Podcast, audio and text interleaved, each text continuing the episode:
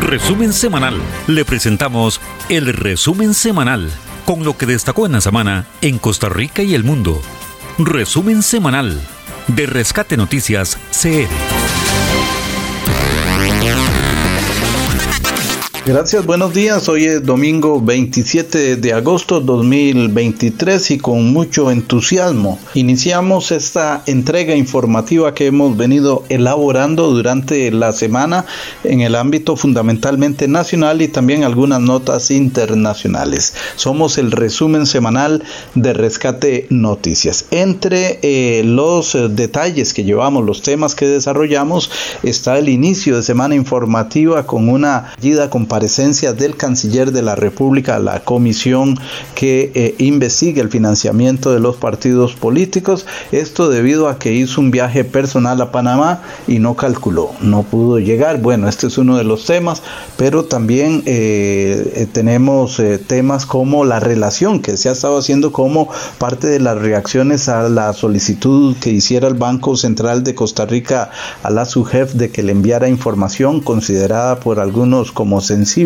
de los deudores en nuestro país. Eh, algunos han considerado que eh, el banco se estaría constituyendo como otra UPAD que fue declarada inconstitucional en la anterior administración. Y bueno, el fin de esta semana remata en el accionar policial con un magno operativo en las provincias de Guanacaste y Punta Arenas, desarticulando una banda de nacionales que eh, estaba ayudando a traficar eh, droga a los cárteles eh, grandes de Sudamérica hacia Norteamérica. Lo más doloroso, tres implicados del Servicio Nacional de Guardacostas. Sin mayor preámbulo, damos el pase a nuestro compañero Uriel Dávila con el detalle de las informaciones. Adelante, Uriel.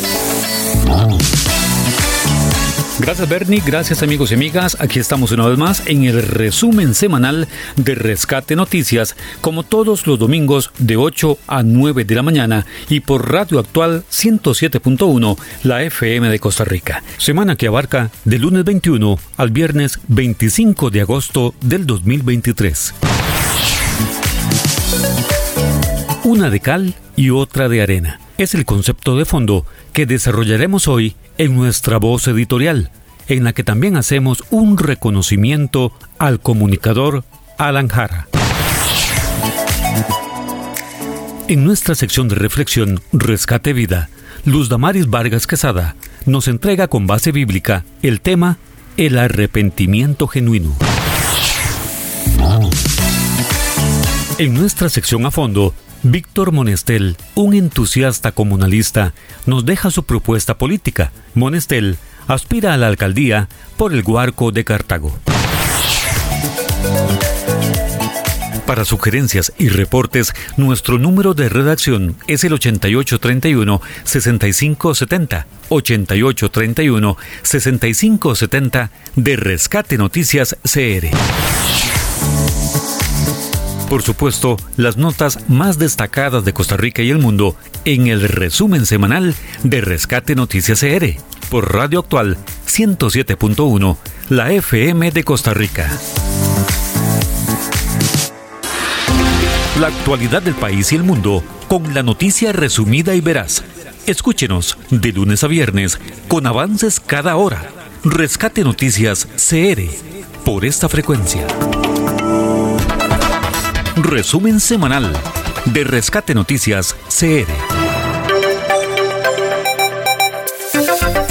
Inició la semana informativa con la espera que hicieron los diputados de la Comisión Especial que investiga el financiamiento de los partidos políticos al canciller de la República, Arnoldo André, quien no asistió a su comparecencia. La justificación fue una escueta hoja de etiquete de avión sobre su regreso, que sería posterior a la hora de la convocatoria tras efectuar un viaje personal a Panamá. En criterio de varios diputados, debe ser indagado con detalle dicha razón para no asistir al llamado legislativo, el canciller fue llamado para que brinde detalles en relación con la supuesta estructura paralela de financiamiento de la campaña que impulsó a Rodrigo Chávez a la presidencia de la República. La semana anterior, las autoridades judiciales efectuaron dos allanamientos al bufete propiedad del canciller. A André se le llamó no en calidad de canciller, sino como activista de la campaña de Chávez. Una de cal y otra de arena es el concepto de fondo que desarrollaremos hoy en nuestra voz editorial, en la que también hacemos un reconocimiento al comunicador Alan Jara.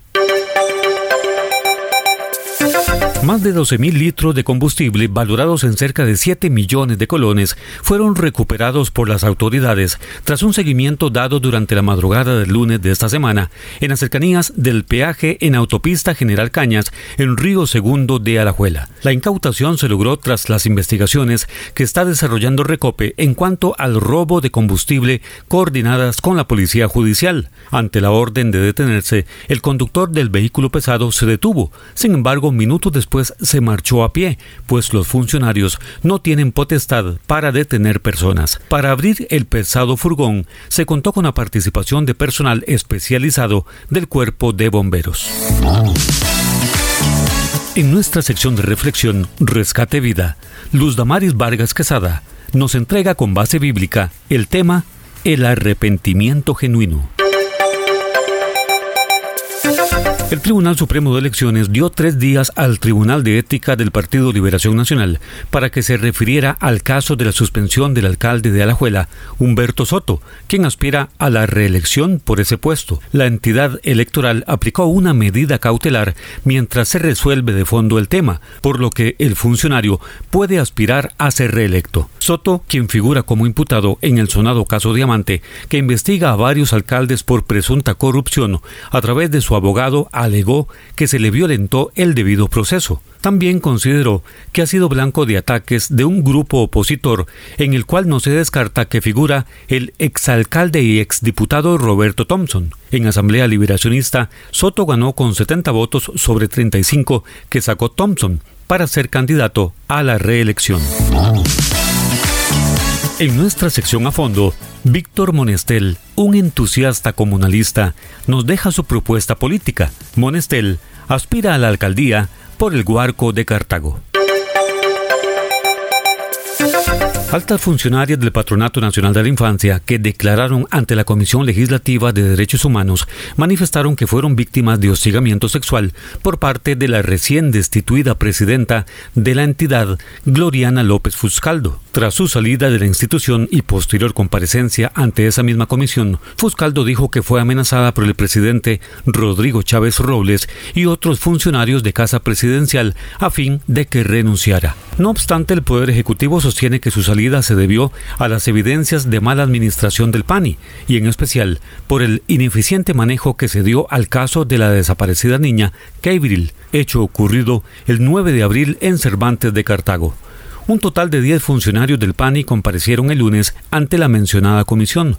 Patricia Hernández, gerente técnica de la institución, fue una de ellas y quien manifestó que tras una serie de comportamientos de la expresidenta López, ella consideró que lo que hubo fue hostigamiento sexual contra varios funcionarios. Tras esas manifestaciones, Gloriana López desde Panamá, donde se encuentra a manera voluntaria en una especie de exilio, rechazó las afirmaciones de la gerente técnica categóricamente. Para sugerencias y reportes, nuestro número de redacción es el 8831-6570. 8831-6570 de Rescate Noticias CR. El día martes, agentes del organismo de investigación judicial detuvieron a cuatro menores de edad, uno de ellos dentro de un colegio, dado que se les implica con el delito de amenazas contra un estudiante del Liceo de San Isidro de Heredia. Los hechos habrían ocurrido el 26 de julio, cuando el grupo con edades entre los 13 y 17 años abordó a la víctima, quien tiene amistad con otro joven con quien el grupo mantenía diferencias, y lo amenazaron con un arma de fuego. El martes, los oficiales procedieron a la captura de dos de los implicados en la vía pública, uno más dentro del colegio y un cuarto involucrado se entregó horas más tarde. Una de cal y otra de arena. Es el concepto de fondo que desarrollaremos hoy en nuestra voz editorial, en la que también hacemos un reconocimiento al comunicador Alan Jara. Unas 30 familias fueron desalojadas de sus viviendas también el día martes en el sector conocido como Parcelas 8 de Herradura, en el cantón de Garavito de Punta Arenas. De acuerdo con las autoridades administrativas, la acción se llevó a cabo en cumplimiento de una orden judicial, dado que una empresa reclama el terreno. Trascendió que ese operativo sería uno de varios, dado que hay varias hectáreas donde residen otras familias susceptibles al desalojo. Varios de los vecinos sacados por la policía manifestaron que ellos compraron en el lugar hace varios años y que cuentan con un documento que les da derecho de posesión. No obstante, la zozobra que evidenciaban los desalojados en el operativo al quedarse sin techo tuvo como contraparte la participación de funcionarios del Instituto Mixto de Ayuda Social, el IMAS, quienes atenderían la situación a fin de que no se quedaran en la intemperie temporalmente. En nuestra sección de reflexión Rescate Vida, Luz Damaris Vargas Quesada nos entrega con base bíblica el tema El arrepentimiento genuino. La ministra de Salud y vicepresidenta de la República, Mari Munive, informó que planteó una denuncia penal a fin de que se investigue por qué fueron rechazados 24 hígados que tenían para el programa de trasplante en el Hospital México y luego se utilizaron en otros hospitales. La denuncia la hizo en conferencia de prensa a fin de brindar detalles tras la suspensión del programa de trasplantes en el Hospital México. La alta funcionaria explicó que se hizo un análisis de los años 2020 y 2022 y se determinó que de 47 órganos que ingresaron al programa, 24 fueron rechazados. Agregó que, aunque inicialmente se podría pensar que no fueron aceptados porque no serían eficientes en los pacientes, pero luego se conoció que fueron utilizados en otros centros de atención. En estos momentos hay 34 pacientes en espera de un trasplante de hígado. En nuestra sección a fondo, Víctor Monestel, un entusiasta comunalista, nos deja su propuesta política. Monestel aspira a la alcaldía por el Guarco de Cartago. Pareciera que el Banco Central está creando una nueva UPAD, dijo la diputada Paulina Ramírez al relacionar el caso denunciado por la Superintendencia General de Entidades Financieras, su jefe, en los últimos días, cuando se rehusó a brindar datos personales de deudores en el sistema financiero nacional solicitados por la entidad emisora. Recordó que la Sala Cuarta halló que el proyecto de creación de la UPAD en el gobierno de Carlos Alvarado fue declarado inconstitucional, dado que violaba la intimidad, pues se pretendía manipular datos sensibles de la población. Esta semana el Banco Central brindó una conferencia de prensa en la cual se conoció que ellos cuentan con una base de datos apoyada por instituciones como la Caja Costarricense de Seguro Social y la Dirección General de Tributación Directa, con detalles sobre sus compromisos tributarios, tipo de empleo y otras transacciones, situación que consideró inaceptable. Agregó que se trata de una situación realmente grave en la que no se analizó la legalidad de sus actuaciones.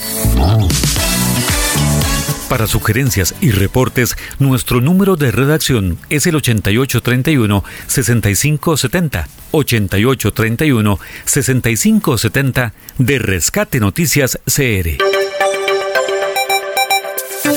El día viernes, mediante un múltiple y mañanero operativo, las autoridades judiciales desarticularon el accionar de una organización dedicada al apoyo para el tráfico de marihuana y cocaína desde Sudamérica a Norteamérica, y en lo que se determinó que tres oficiales del Servicio Nacional de Guardacostas colaboraban. Bajo el denominado de Operación Flamingo, los agentes judiciales, entre ellos personal especializado en legitimación de capitales, allanaron 10 inmuebles en las provincias de Punta Arenas y Guanacaste. También irrumpieron en las oficinas del Servicio Nacional de Guardacostas en Caldera, donde detuvieron a dos de los oficiales implicados y un tercero aún no se capturaba durante las primeras horas del operativo. Otros sitios allanados se ubican en El Roble, Miramar, Quebrada Honda y Nicoya, así como en Quepos y Playas del Coco. De un total de nueve implicados fueron detenidos siete. No obstante, la investigación continúa. A este grupo delincuencial nacional se le había incautado más de 400 kilos de cocaína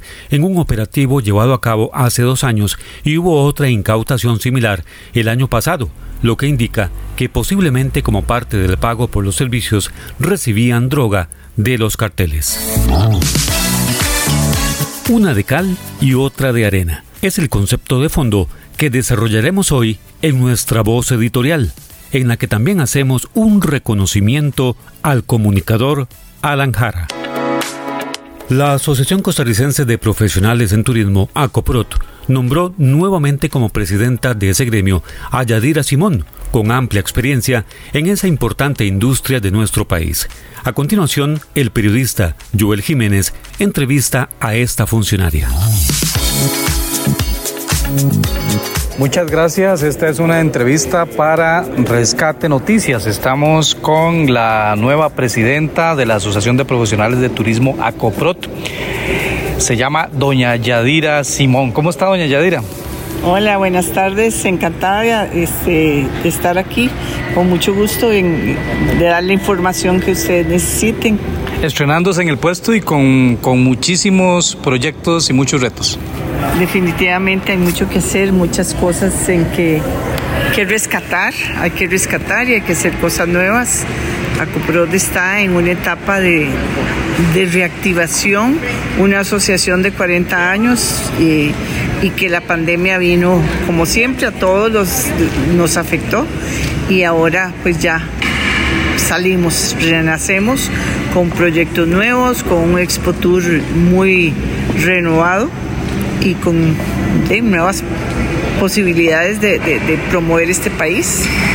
Y bueno, eh, volviendo a escena con mucha fuerza eh, a Coprot en este año 2023 y con su presidencia.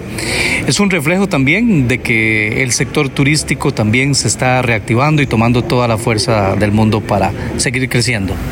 Eh, sí, así es. El sector turístico, bueno, realmente el país ha estado muy bien posicionado y eso le ha permitido que se, se, se reactive más rápido el turismo porque si vemos las cifras, pues realmente ha avanzado bastante y, bueno, viene, viene mucha inversión hotelera para el país, lo cual es muy bueno. Va a haber más, más empleos, va a haber más que hacer, va a haber más que capacitar, este, mejorar las carreteras, en fin, hay un montón de cosas que el país eh, o el gobierno de manera conjunta con, con lo que el turismo exige, pues también tiene que alinearse sobre esa, esa ruta porque el turismo también exige. Eso quiere decir que Costa Rica, como lo ha sido en el mapa internacional de turismo, eh, vuelve a ocupar ese lugar de privilegio y ese interés de los turistas de todas partes del mundo volver a Costa Rica. Sí, definitivamente. Claro, hay mu muchas opciones, pero, pero a nivel de América Latina, Costa Rica está muy bien posicionado y, y en la parte de sostenibilidad, ese es, ese es un, un punto importante, muy importante a nivel internacional y mucha gente pues anda buscando ese tipo de destinos, no les gusta turismo masivo, les gusta más conocer la naturaleza, les gusta ver el, el museo natural de la flora y fauna del país. Eh, entonces eh, tenemos un nicho de mercado bastante interesante y muy muy claro, muy, tenemos, hay un panorama muy claro y el Instituto de Turismo trabajando sobre, sobre nichos de mercado prioritarios, o sea, no se tira hacia lo loco, sino que va eh, usando inteligencia de mercados y además ahora pues creo que hay un poco de interés en buscar nuevos destinos, nuevos mercados, perdón, y, y pues Expo Tour es, le interesa mucho buscar nuevos mercados también. Doña Yadira, y los es interesante porque nos fuimos a Turismo Cero y volvieron los, los mercados, de nuevo, los mercados que siempre han sido históricos para Costa Rica, Estados Unidos, Canadá, México, en América Latina, Europa, los cuatro países más importantes, de repente vuelven a colocarse en el mismo sitial de honor que siempre lo habían tenido. ¿Esto a qué se debe? No, se debe porque Costa Rica ha sido bastante estable y se ha mantenido mucho en, en, todo el contexto, no solo de servicios, sino que también de, de, del, del, concepto sostenible que, que, tenemos. Hay gente que no le gusta la parte de, de, montaña, ni de selva, ni nada, sino que solo quiere playa. Bueno, hay otros destinos que sí ofrecen la playa. ¿Y cómo, cómo está impactando esto ya en el, en el, digamos, en el profesional de turismo? Porque usted representa el sector profesional de turismo. Eh, sí, bueno, Lo que va a impactar es que va a haber nuevos puestos eh, también, porque al, al haber la inversión eh, hotelera especialmente, pues, y luego líneas aéreas que están viniendo al país, y entonces también va requiriendo nuevos puestos de trabajo. Y pues hay un, reto de, de Acopros muy fuerte que es eh, la capacitación y queremos enfocarnos un poco a esos nichos de mercado porque eh, es, es fundamental, o sea, es irnos hacia el profesional y pues por eso estamos rescatando a nuestros asociados y, rescatando otra vez esta asociación próspera y, activa. Eso le iba a decir. Hay muchos profesionales de turismo que ya están llamando y dicen quiero volver a Coprot, quiero eh, este, seguir perteneciendo a una asociación tan importante y tan histórica. Sí, sí, sí, pero es curioso porque se mantienen como miembros asociados, ¿verdad? Entonces, ahora lo que estamos tratando es de actualizar nuestras bases de datos y, que ellos lleguen a un ingresar a nuestra página, este, llenar los formularios y de una vez integrarse eh, ya con, las nuevas cuotas.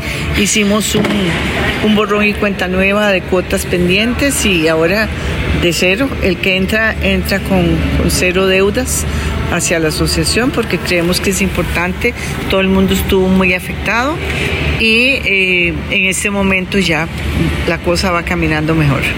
Muchísimas gracias. De esta manera hemos conversado con la presidenta de ACOPROT, la Asociación de Profesionales de Turismo, doña Yadira Simón. Este es un reporte para Rescate Noticias de Radio Actual. La actualidad del país y el mundo con la noticia resumida y veraz. Escúchenos de lunes a viernes con avances cada hora. Rescate Noticias CR por esta frecuencia. Resumen semanal de Rescate Noticias CR. En el resumen semanal de Rescate Noticias, la información internacional.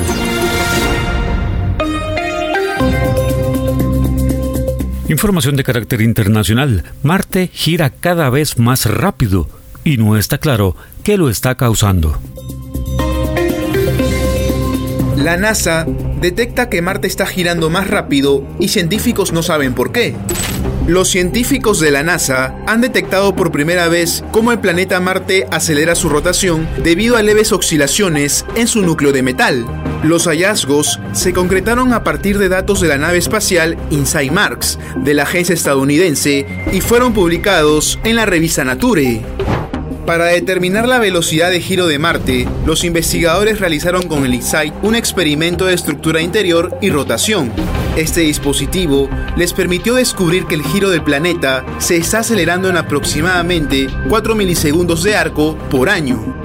Aunque se trata de una rapidez sutil, podría estar marcando cambios más abruptos en la dinámica planetaria. Los investigadores no están seguros sobre la razón específica de esta modificación, el autor principal del nuevo estudio, Sebastián Lemaistre, dijo que estamos buscando variaciones de solo unas pocas decenas de centímetros en el transcurso de un año marciano. Se necesita mucho tiempo y una gran cantidad de datos para acumular antes de que podamos ver esas variaciones y entender sus causas. Los científicos tendrán que realizar un análisis más profundo para determinar el motivo de la aceleración del planeta rojo aún es mucho lo que no sabemos de la geología de Marte, cuestiones muy relevantes si queremos algún día una presencia humana más o menos permanente en ese planetoide. La actualidad del país y el mundo con la noticia resumida y veraz. Escúchenos de lunes a viernes con avances cada hora. Rescate Noticias CR por esta frecuencia. Resumen semanal de Rescate Noticias CR. Ahora, Ahora nuestra, opinión. En Rescate Noticias, Minuto Editorial.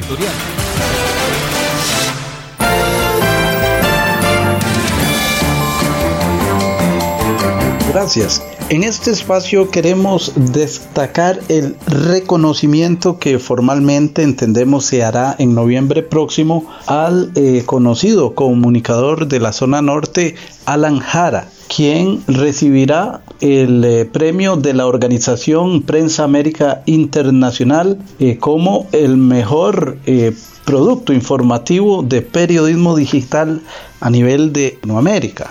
Y reiteramos, felicitamos a este eh, buen trabajador, le hemos dado algún seguimiento en varias de las coberturas y creemos que eh, su contenido es balanceado, procura veracidad, que es algo en lo que hay que tener mucho cuidado y eh, pues informa, advierte, tal ha sido el caso de las coberturas que hizo con motivo de la amenaza del cauce del río Aguasarcas en esa zona del país.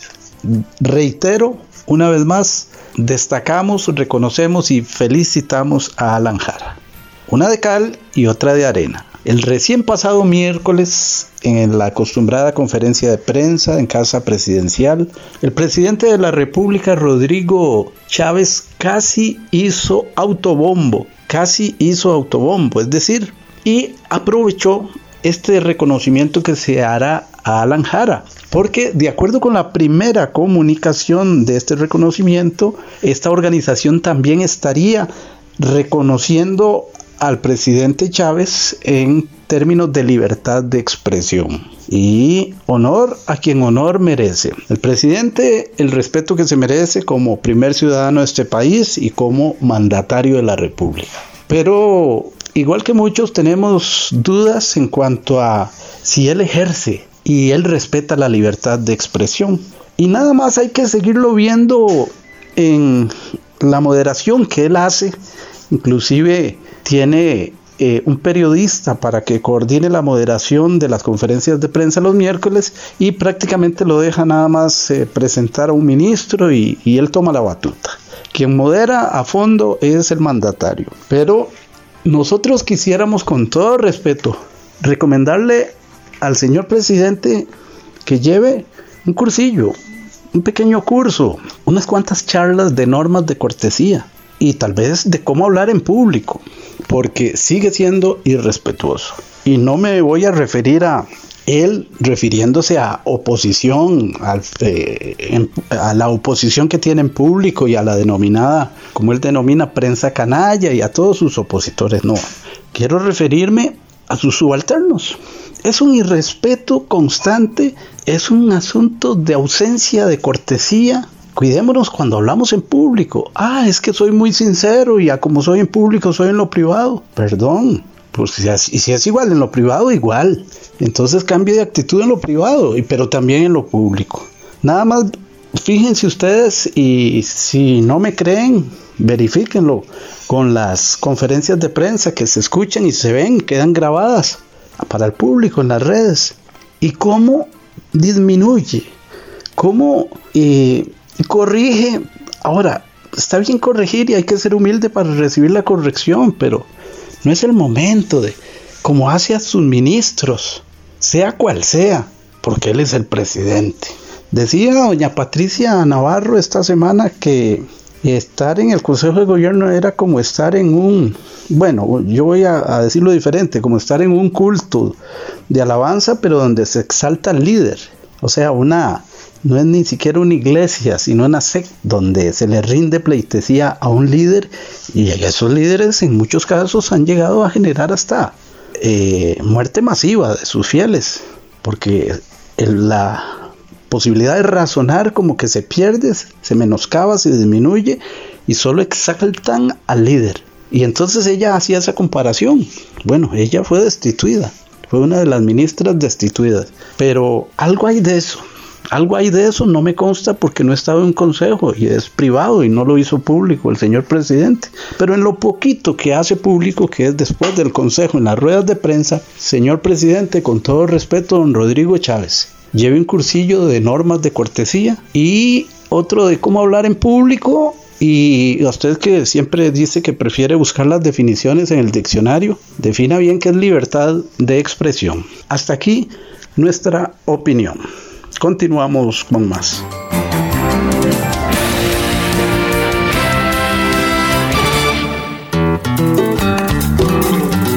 Presentamos Rescate, Vida, Vida. Un espacio de reflexión que exalta la presencia del Señor Jesucristo. Rescate Vida. Los consejos bíblicos, las promesas y enseñanzas de la palabra de Dios son tratados aquí en Rescate Vida, para bendición de todos.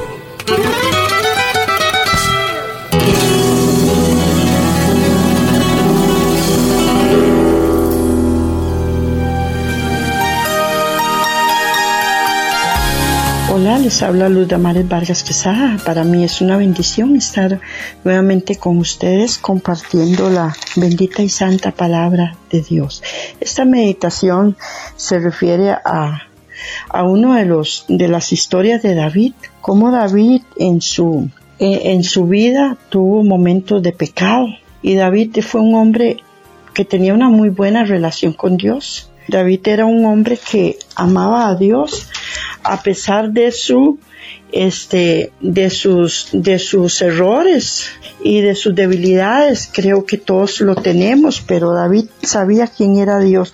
Entonces para él haber fallado a Dios era como como como como un sufrir en su corazón porque él ya había conocido de lo que era su espíritu, de lo que era una relación con Jehová Dios de los ejércitos y empezamos a leer esta, esta eh, declaración de arrepentimiento, de, de plegaria, pidiendo purificación. Para David era tan importante la purificación de Dios porque él sabía que el estar en pecado era estar separado de Dios, como dice la palabra de Dios, que el pecado nos separa de Dios.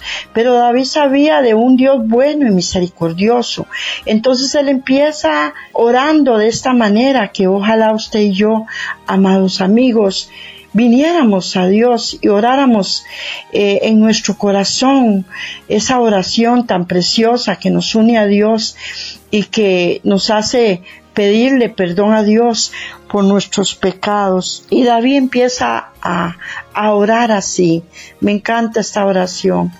Cuando yo me siento este separada de Dios, porque hay momentos que nos sentimos separados de Dios por el pecado. A mí me encanta abrir el Salmo 51 y leerlo y orar con el Salmo 51, porque creo que quien no peca, la Biblia dice que todos pecamos, que el que dice que no peca hace mentiroso a Dios, porque todos pecamos. Empezamos con el Salmo 51.1 y nos dice así, Ten piedad de mí, oh Dios, conforme a tu misericordia conforme a la multitud de tus piedades, borra mis rebeliones. David tenía claro que la rebelión era un pecado que lo separaba de Dios. La, la rebelión nos hace sentirnos este, tan perfectos, que no aceptamos el consejo de nadie. La rebelión nos hace eh, alejarnos de la humildad. La palabra de Dios dice que Él mira de lejos al rebelde, al altivo, pero de cerca mira al humilde. Creo que es uno de los pecados que reconoció David, que él necesitaba que Dios le perdonara.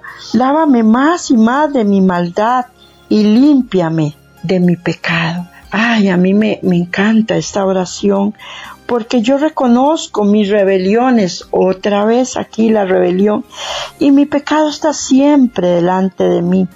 Contra ti, contra ti solo he pecado y he hecho lo malo delante de tus ojos, para que sean reconocidos justos en tus palabras y tenido en puro en, en tu juicio. He aquí en maldad he sido formado y en pecado me concibió mi madre. He aquí tú amas la verdad en lo íntimo. Ay, esta parte del Salmo 51, 5. He aquí tú amas la verdad en lo íntimo, porque Dios conoce nuestras intimidades. Dios conoce lo más profundo de nuestros corazones. A Dios no se le puede engañar. Él conoce tan profundo nuestro corazón porque Él nos formó, Él nos hizo a imagen y semejanza de Él. Y en lo secreto me has hecho comprender sabiduría. Purifícame con hisopo y seré limpio. Lávame y seré más blanco que la nieve. Hazme oír gozo y alegría y se recrearán los huesos que has abatido. Esconde tu rostro de mis pecados y borra toda mi maldad. Crea en mí, oh Dios, un corazón limpio y renueva un espíritu dentro de mí y renueva un espíritu recto dentro de mí.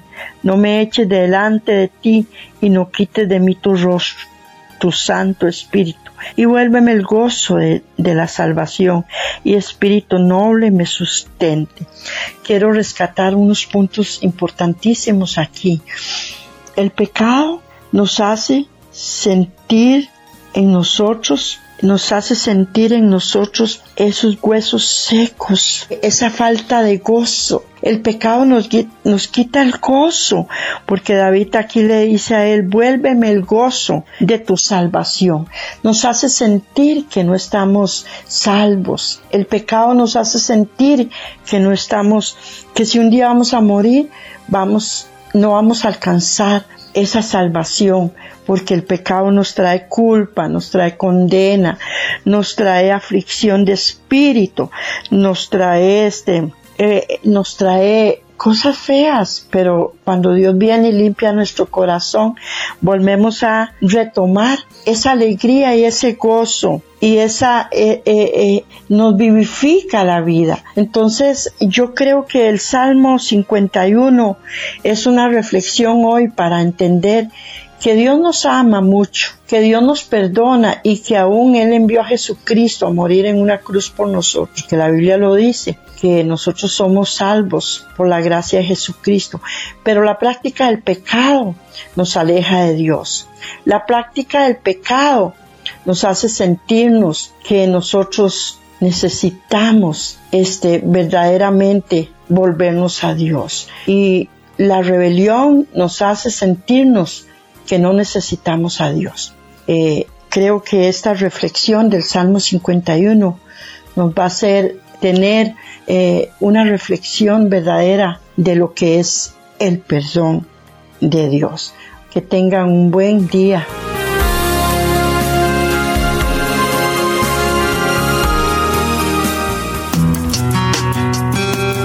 Pero si alguno ha pecado, abogado tenemos para con el Padre a Jesucristo el justo. Primera de Juan 2.1. Hemos presentado Rescate, Vida, Vida. Esperamos que este espacio sea de bendición para su vida y la de su familia. Rescate Vida.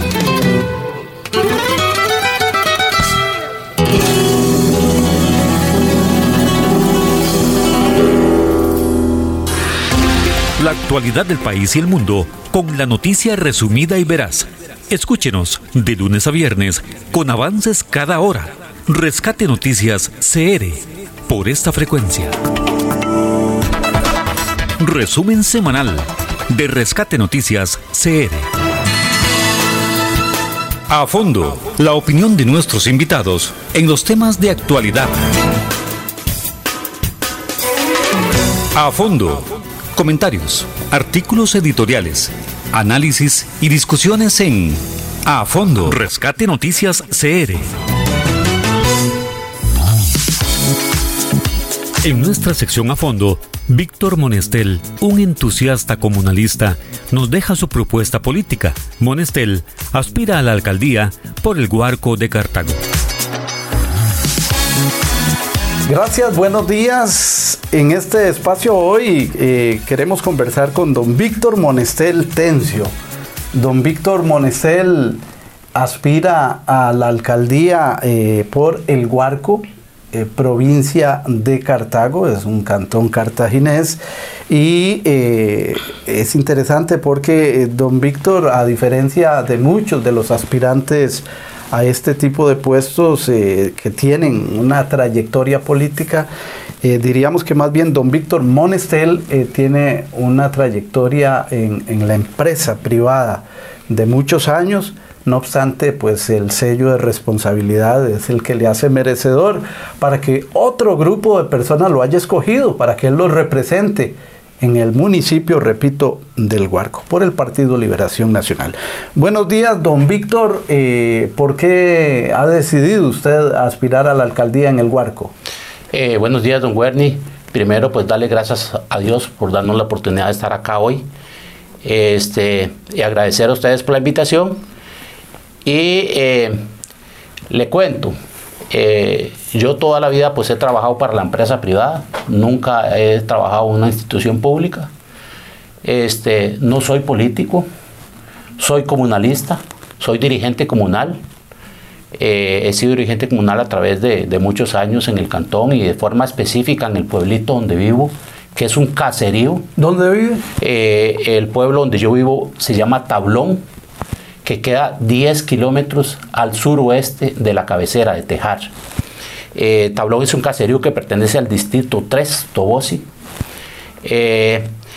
y pues eso me valió para que algunas personas se fijaran en mi persona y me hicieran la, solicitud o me motivaran a que tomara la decisión eh, para aspirar, al cargo como alcalde municipal en la municipalidad del Huarco. ¿Cuál es su propuesta para este municipio, para esta población huarqueña, si se le puede llamar huarqueña? Sí, claro, somos huarqueños definitivamente.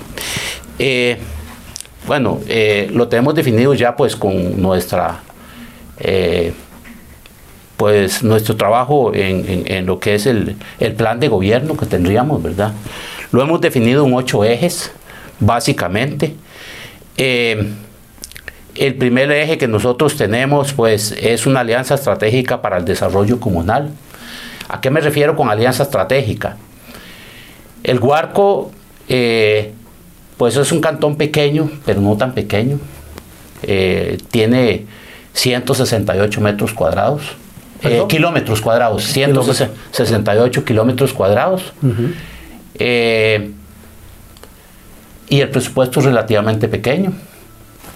Eh, entonces, pues, no podemos pretender solo con el presupuesto municipal generar cosas, generar infraestructura. En esos 168 kilómetros cuadrados, ¿cuál es la población aproximada? Eh, bueno, el, eh, hasta el 31 de julio es un dato que me suministró el Tribunal Supremo de Elecciones. Eh, más o menos somos 47 mil habitantes, de los cuales, pues, mayores de 18 años votantes, al 31 de julio, 36 mil 685 votantes. Que el padrón va a cerrar el próximo 3 de octubre. Eso provocaría de que pase los 37 mil eh, votantes. Por los que están tramitando ya. Correcto, sí señor, correcto, correcto. Le decía que eh, pues solo con, con, el presupuesto municipal es difícil salir, entonces hay que hacer alianzas con instituciones del gobierno, eh, con ONGs, pues para generar un poco más de desarrollo del cantón y cuando me refiero a alianzas me refiero a, instituciones como Dinadeco, trabajar de la mano con asociaciones de desarrollo, me refiero al INDER, porque el Huarco tiene una característica, que el, el, la cabecera del distrito, que es Tejar, es urbana y una gran parte rural, de los otros distritos, ¿verdad? Entonces hay que trabajar en todo, ¿verdad? El presupuesto no es tan grande que tiene, que tiene el Huarco, por lo menos para el año 2023. El presupuesto total con los que se está ejecutando este año son 8 millones 700 mil dólares. No, ¿en dólares o colones? 8 eh, millones 700 mil dólares. En realidad son 4 mil 720 millones de colones. Sí, sigue siendo poco. Sí, sigue siendo poco, de los cuales, de los cuales de ese presupuesto el 67%, el 67, 68% lo produce con ingresos propios de eh, eh, municipales, ¿verdad? Todos los servicios que brinda, que son 3.186 millones de colones. Eh, después está los ingresos de transferencias del Estado, que es la ley, básicamente la ley 8114 eh, que fueron para este año son 1.130 millones de colones, eso representan 24%. Para dedicarlo al arreglo de carreteras. Correcto, correcto, al arreglo de, de, las carreteras municipales. Como les repito, pues hay parte que hay que asfaltar y la mayoría de zonas rurales donde se produce la agricultura, pues tener esos caminos en buen estado para que los productores eh, y los habitantes puedan sacar sus productos, especialmente a las ferias del agricultor. Eso como primer eje, este, don, don, don Después eh, tenemos, pretendemos una gestión municipal de puertas abiertas y con transparencia. Eh, eso es importante, o sea, que el, que el, que el, que el contribuyente, que el habitante pueda tener ese acceso al alcalde de manera que eso permita pues este que el alcalde de la forma directa y propia conozca las necesidades que tienen cada uno de los habitantes del cantón. Y sí se puede hacer. Veremos entonces, veríamos un alcalde eh, entre la comunidad, no en una oficina. Particularmente eso me gusta y como le he dicho, yo he sido dirigente comunal y eso permite eh, hacerlo. Y una de las cosas muy importantes que me ha valido también eh, es informar qué estamos haciendo. Porque hay veces se hacen las cosas, no se comunican, pero eh, el pueblo critica, la gente critica. Y es precisamente por eso, porque no se informa. Y cuando usted se informa, la gente se motiva y si tiene que pues pagar un impuesto, la gente lo hace. ¿Por qué? Porque se están haciendo las cosas. ¿Con qué herramientas usted va a abarcar esa parte de eh, eh, comunicación? esa parte, pues, este, eso, como les repito, con, con toda la transparencia del mundo, eh, con, estando haciendo reuniones con diferentes organizaciones comunales, como asociaciones de desarrollo, como comités de deportes, como eh, juntas de educación en Pero también está la comunicación masiva a través de las nuevas tecnologías. Correcto, sí señor, definitivamente, pues la página, la municipalidad pues tiene su página de Facebook donde está informando. Eh, pero sí creo que hay que ser muchísimo más masivos en, en, en, ese aspecto. La no es que, sí, no es que no lo esté haciendo. Sí lo tercer eje, don Víctor el, el, tercer eje, pues, es eh, responsabilidad y compromiso social. ¿Con quién? Responsabilidad y compromiso social con todos los grupos de trabajo eh, que hay dentro del cantón, ¿verdad? Llámese agricultores, comerciantes, con todo lo que era la educación, la seguridad, la cultura, lo que es el deporte, pues eh, esa es la responsabilidad y compromiso social que tenemos, poder llegarle de alguna forma a todos. Como cuarto eje tenemos una calidad de vida y desarrollo sostenible. Eh, cuando me refiero a calidad de vida y desarrollo sostenible, pues este, y no solo en el Huarco, la planificación urbana en Costa Rica ha fallado. Ha fallado. debíamos de haber tenido planes reguladores de desde hace muchos años donde permita zonificar, zonificar eh, pues los estratos o las, las, actividades que se pueden realizar en cada zona, en cada sector, llámese vivienda, llámese comercio, llámese industria, que sean mixtos. ¿Por qué? Porque hoy en día pues esto los agarró un poquito tarde en Costa Rica. Es común eh, que se esté dando de que, de que uno viva en algún, en algún lugar y a la par tengan un taller y que le estén soldando a las 10 de la noche, ¿verdad? Entonces, pues eso es falta de planificación urbana, que los planes reguladores, eh, alguna gente los critica, pero no son malos, o sea, los ordena definitivamente. ¿Y el Huarco no tiene plan regulador? Sí tiene plan regulador, sí tiene plan regulador. En este momento precisamente se está modificando y está a, punto de una nueva aprobación que como les repito, eso es muy importante, ¿verdad? Eso es muy importante. Después tenemos eh, eh, como quinto eje que es fomentar la inversión nacional y la inversión extranjera directa. Eh, don Víctor, vamos a hacer aquí un corte y ya regresamos. Estamos en A Fondo. Adelante. La actualidad del país y el mundo con la noticia resumida y veraz. Escúchenos de lunes a viernes con avances cada hora. Rescate Noticias CR por esta frecuencia. Resumen semanal de Rescate Noticias CR. Continuamos aquí en A Fondo en este momento político que vive el país en, buen, en el buen sentido de la palabra. Vivimos en democracia y esto lo permite nuestro sistema. Estamos conversando hoy con don Víctor Monestel Tencio.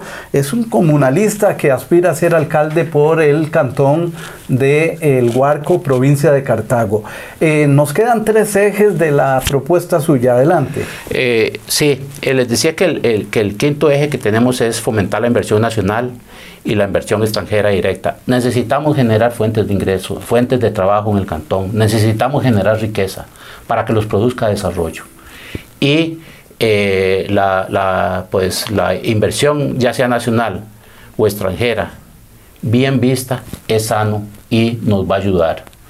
Nos catapulta hacia un huarco mejor. Pero, ¿cómo hacerlo? Porque ahí queda en un abstracto, es muy general. ¿Usted tiene contactos con alguien de fuera? Correcto, este, pues hemos venido, hemos venido eh, generando algunos contactos, ¿verdad? Hemos venido generando algunos contactos. Eh, hay emprendedores. ¿Por qué? Hay emprendedores que necesitamos potencializar y generarles esa oportunidad. En, el, en, el, en Cartago tenemos el Instituto Tecnológico donde saca gente muy buena, tenemos el Colegio Universitario de Cartago, eh, tenemos los colegios técnicos, que mucha de esa gente pues se tiene que, se tiene que eh, venir del Huarco a trabajar especialmente a San José, porque no hay oportunidades. Hay que generar esas alianzas con las instituciones eh, financieras, instituciones, bancos, de manera que permitan, la municipalidad como tal no puede hacerlo, pero sí generar ese contacto para que les ofrezcan buenas condiciones a esos emprendedores que puedan crear sus propias empresas y generar fuentes de trabajo y con ello generar riqueza al cantón. Inversiones nacionales y extranjeras. Pasamos al siguiente. El, siguiente, el siguiente punto es la infraestructura y acceso, acceso vial cantonal y nacional. ¿Por qué, ¿Por qué nacional? Porque eh, pues el, el Huarco, al Huarco al menos lo atraviesa la, Interamericana. la Interamericana Sur, la Ruta Nacional 2 y algunas rutas nacionales este, secundarias también, ¿verdad? Y tenemos algunos problemas de mucho tránsito que debemos de resolver. Y eso pues hay que generar un buen contacto, una buena alianza con, el MOP que nos ayuden en ese sentido. Y pues la infraestructura vial eh, cantonal, pues eso sí, a través de la ley 8114. que ya la tienen. Que, sí, señor, pues eso sí, hay que, hay que fomentarlo y pues eso le genera desarrollo, especialmente a zonas, especialmente, bueno, a todo el cantón, pero a zonas rurales donde están los productores y pues necesitan sacar sus productos a este a las ferias del agricultor especialmente y que tienen muchos problemas de forma especial en invierno. Claro, esos mil millones de los que habló en el presupuesto eh, son suficientes, es decir, que el sacar producto genera, estamos hablando de vehículos pesados que, que, maltratan la calle por, por, su naturaleza, por su peso. Este, eh, ¿Cómo están las calles ahí para sacar los productos? Eh, pues en este momento eh, eh, pues ha hecho una buena gestión don Víctor y todo su equipo de colaboradores municipales. Este, y, hay que estar constantemente. O sea, eh, entiendo y soy consciente de que uno quisiera ofrecer mm, vías de primer nivel, asfaltadas y con todas las condiciones, no se puede. Pero prolongamos por lo menos tengamos las calles bien lastradas. Las triaditas. De manera que eso permita, pues que... Que no quiebre ejes. Correcto. Y que los agricultores puedan sacar eh, sus productos a las ferias. Después tenemos como siete puntos lo que es eh, una parte muy importante, que es el apoyo a las personas adultas mayores y personas con capacidades especiales.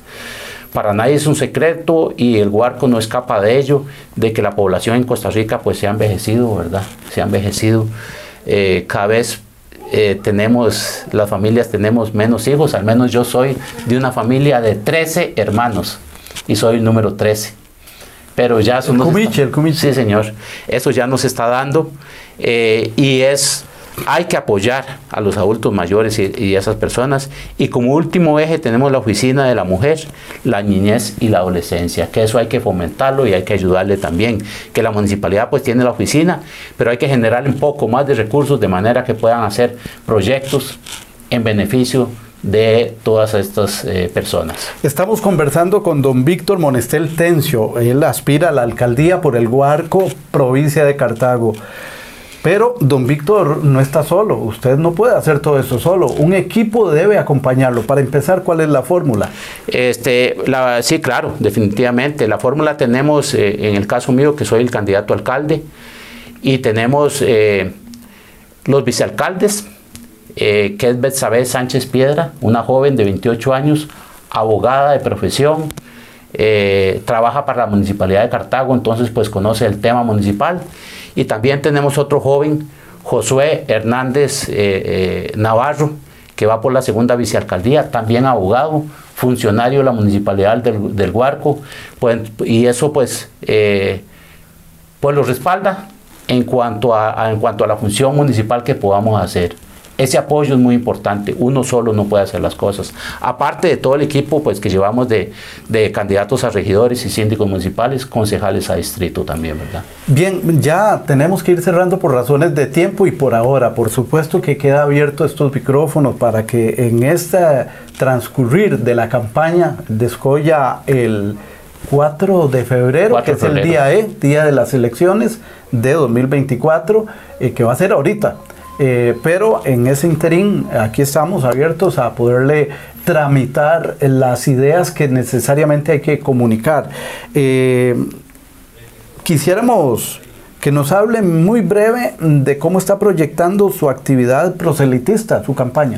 Sí, en este momento pues estamos con reuniones. El Tribunal Supremo de Elecciones abre la campaña política a, partir del 4 de octubre, pero en este momento estamos visitando eh, familias, estamos visitando personas, estamos generando ese contacto, dándonos a conocer diciéndole a la gente cuál es nuestro proyecto. Básicamente en eso es lo que estamos trabajando y empezar fuerte a partir del 4 de octubre, si Dios lo permite. Además, están en capacitaciones, ya lo mencionaba. Correcto, sí, señor. Estamos en capacitaciones, que eso es muy importante, ¿verdad?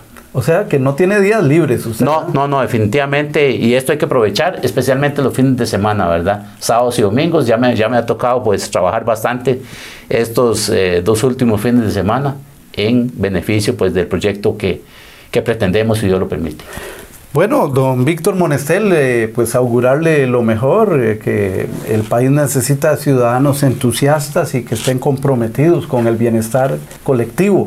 Eh, esperemos que usted sea una gran esperanza para el Huarco y consecuentemente para el país, porque el país se constituye de muchos cantones, más eran 82 hasta hace unos años, ya ahora hay que sumarle Río Cuarto, etcétera, pero este, eh, si cada uno de los representantes de cada cantón hacen bien su trabajo, eliminan la corrupción, eh, trabajan con transparencia consecuentemente, tendremos un país mejor. Agradecerle, don Víctor. A ustedes muchas gracias por darnos la oportunidad y tenemos un lema, hacer historia, hacer progreso. Don Víctor Monestel Tencio, eh, aspirante a la alcaldía por el Huarco, aquí en a fondo en este momento político. Continuamos con más, don Uriel Dávila Ordeñana. Adelante.